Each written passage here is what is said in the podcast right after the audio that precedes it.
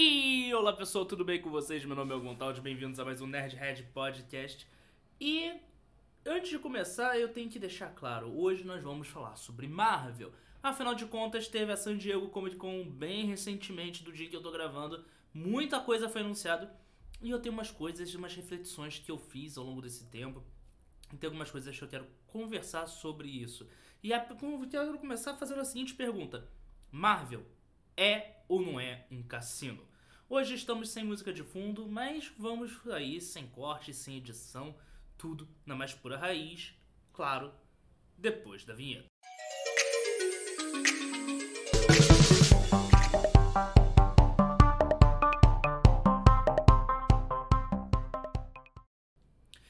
Você que está chegando agora, você já pode se inscrever aqui no canal, dar seu curtir, dar aquele seu like gostoso se você estiver assistindo pelo YouTube.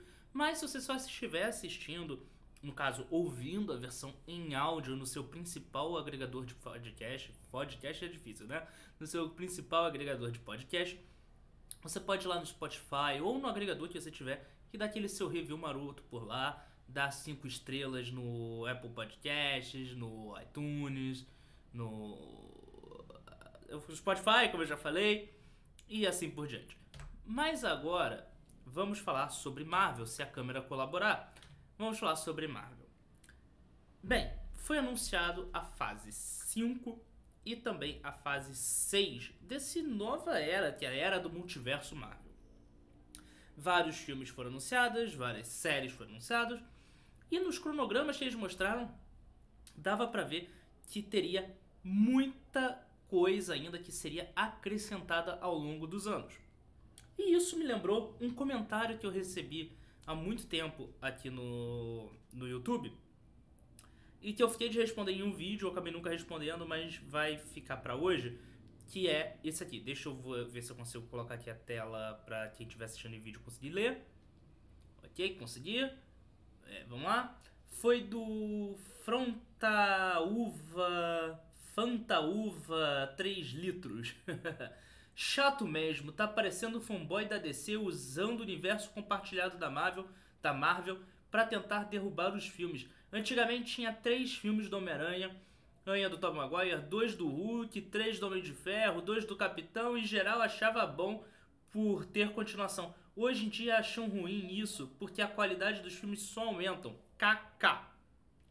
Vamos voltar lá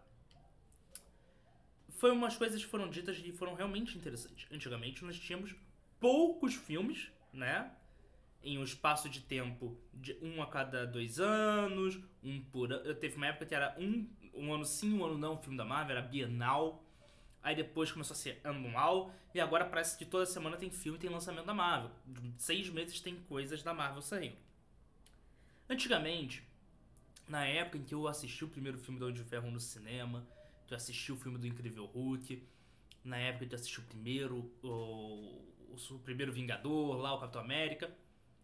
Nós sabíamos que o universo se, iria se unir em Vingadores. Era aquilo que a gente estava planejando, aquilo que a gente estava imaginando.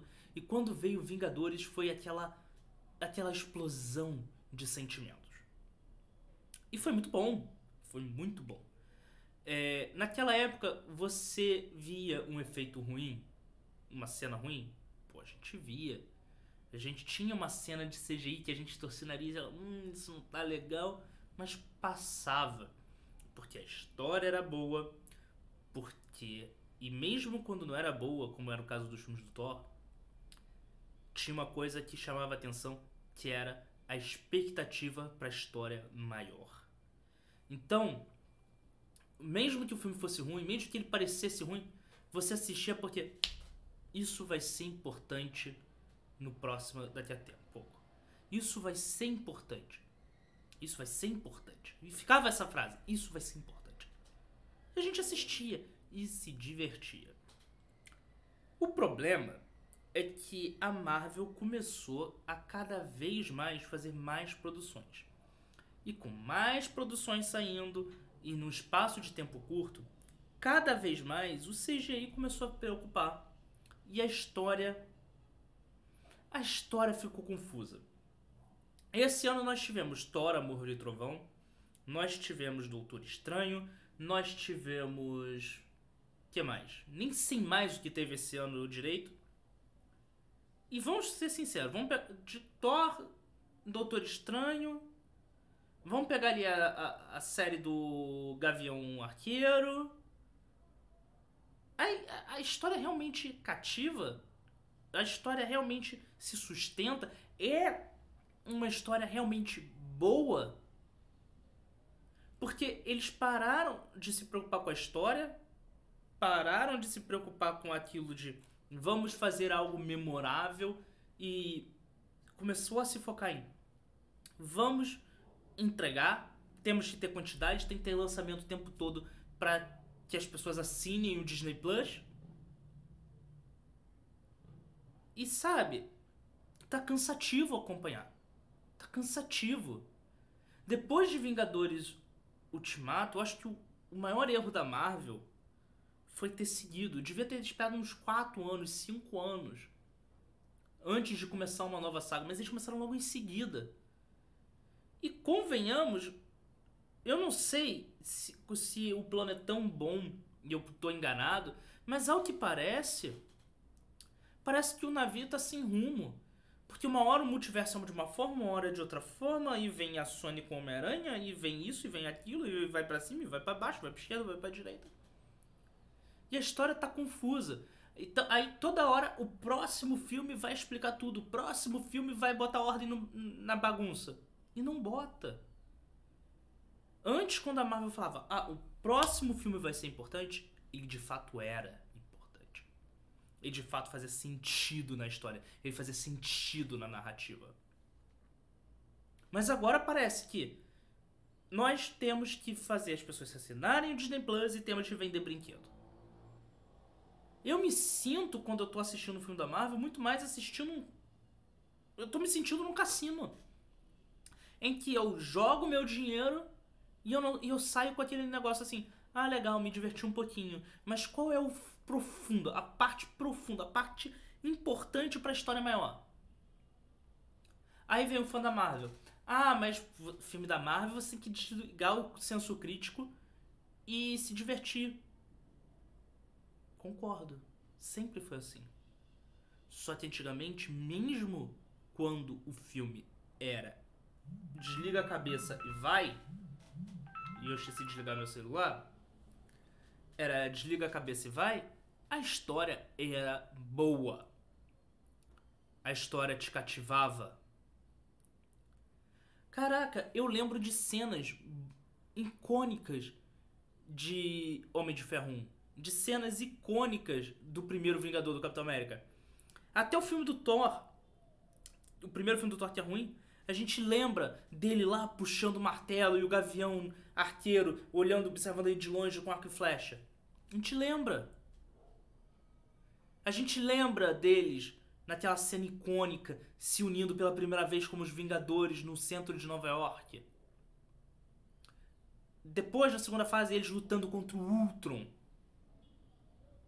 A gente se lembra da primeira magia lá da feiticeira escarlate para entrar na mente do Tony Stark. A gente lembra em, em Soldado Invernal do, do Buck e o Capitão América lutando na ponte. A gente lembra dessas cenas. Mas agora, qual cena memorável que fica na cabeça, que gruda e que faz parte da cultura pop ficou dessa nova geração? as cabras gritantes do Thor, a feiticeira escarlate a la Carrie a estranha. A Disney tá produzindo centenas de coisas, tá fazendo muita coisa, tá prometendo muita coisa. E aí a gente chega nisso aqui, ó. Deixa eu ver se. Opa, não é. Não botei sem querer, apertei o botão errado. Aqui. Vamos lá. Crise no UCM. Equipe de CGI reclama de curtos prazos e mais condições de trabalho na Marvel. Tá aí. Tá aí. Cada vez mais. Aí vem lá, She-Hulk. Cara, eu tô muito. Eu, era uma série que eu tava muito esperançoso. E aí tacaram CGI, a bosta de um CGI pra fazer ela, em vez de pintar a mulher de verde, decidiram tá, fazer o She-Hulk em CGI. E tá estranho. Antigamente você tinha uma cena estranha que, pô, com tanto CGI, é difícil, né? O, administrar tudo tal. Tira uma cena estranha. Beleza. Mas agora, quando tudo tá estranho, tudo parece que foi feito nas coxas. Na verdade, não foi feito nas coxas, foi feito com falta de trabalho, falta de tempo. Os caras têm que fazer milhares de cenas em CGI num curto espaço de tempo. Ah, pelo amor de Deus! Cara, o primeiro Thor, a principal notícia, eu lembro disso, era que o, o Asgard tinha toda sido feita em em cenário, era, um cenário, Asgard era um cenário, o maior cenário da Marvel até então. Era uma coisa grandiosa.